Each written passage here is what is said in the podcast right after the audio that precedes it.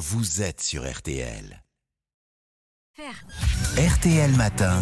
On refait la télé, la quotidienne.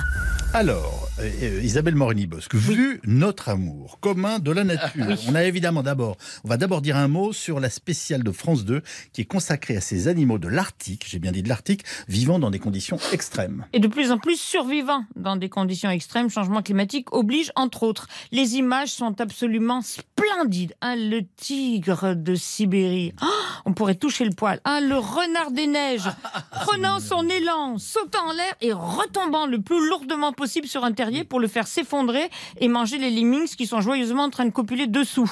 À la traque du bison par les loups, un bémol, un bémol. Le seul.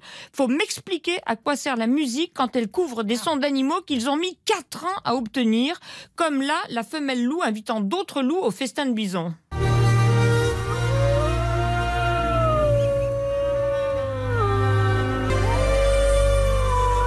Mais quoi ça sert, franchement?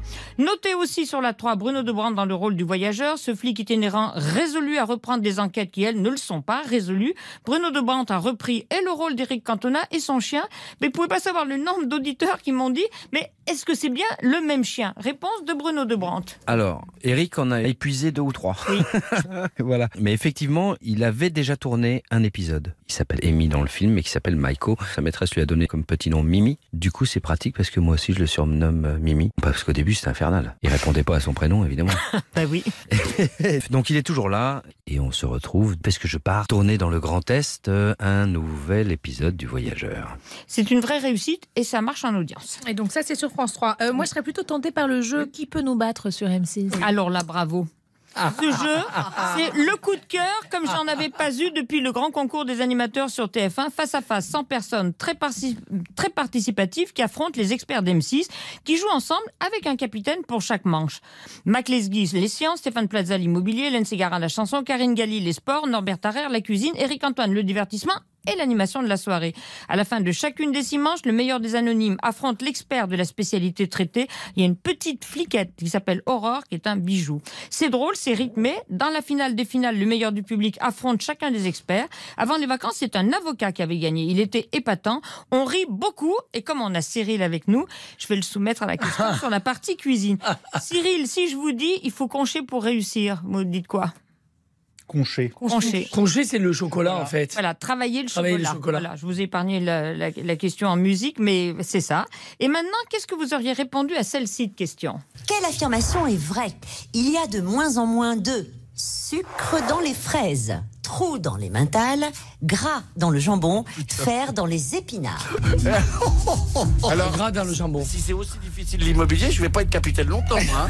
C'est ce que j'aurais répondu. Eh bien non, c'est le trou dans les mentales. Réponse. Les trous dans les mentales se forment à partir de minuscules particules de foin ouais. qui tombent accidentellement dans le lait de vache lors de la traite. Ah oui. Mais cette traite, elle s'effectue de plus en plus dans des conditions sanitaires qui empêchent ces particules de foin de tomber dans le lait. Donc, les trous de lait mental sont en voie de disparition. D'ailleurs, pour les conserver, les producteurs doivent eux-mêmes rajouter des impuretés dans le lait. Voilà, c'est une des questions de, de cuisine. Moi aussi, j'avais répondu je- le je- gras du je- jambon. Les Moi, j'aurais pensé le gras du jambon parce que c'est vrai qu'on parle toujours des, des, Voilà. Mm. des, euh, du gras, euh, du sel, euh, de manger plus léger. Donc je pensais ça. Manger du, bo- Et du jambon je- Prince de Paris. Oui, oui, moi ah, qui mais moi, être j'adore. locavore jeudi Voilà. soir à Ah Et mais je j'adore, vais vous j'adore. expliquer Moi ça. moi. Mais moins de trous dans les mentales, j'étais pas prêt de trouver Voilà, parce voilà. que Alors, il y je a mange pas- pas trop des mentales. Et alors, on termine, on avec une Oui. séquence très drôle. Par exemple, pour une question sur l'origine du mot soupe. Alors, je vous l'épargne. Vous savez ce que c'était une soupe au départ? Un potage. N- Eh ben non, c'était un morceau de pain autrefois, parce que au souper, ils n'avaient pas d'autre moyen que de manger du pain. Donc voilà, ça, c'était le petit, la petite minute culturelle. Et vous découvrirez une pub très originale. Un jeune couple batifole au lit. Hein La jeune femme se lève juste après avoir fait l'amour et récupère au micro-ondes la soupe qu'elle avait mise à chauffer juste avant de se mettre au lit. Temps marqué sur le micro-ondes, 1 minute 58 secondes. Ça veut dire que c'était donc le temps de leur rapport sexuel. Oui. Vous voit perplexe. Commentaire des experts. Oh, ok. C'est-à-dire que le- Et le temps qu'il a mis à faire l'amour à deux minutes. Stéphane m'a pas capté parce que pour lui, Pour moi, c'est même déjà beaucoup. moi j'ai fait l'amour pendant 1h05 de suite, mais c'était au moment du passage à l'heure d'été. Voilà, donc la suite sur M6, vraiment la soirée est formidable, 1h57 minutes qu'on ne voit absolument pas passer. Fort bien. Alors, vous nous proposez, cher Cyril Lignac, aujourd'hui, une recette de tagine de poisson.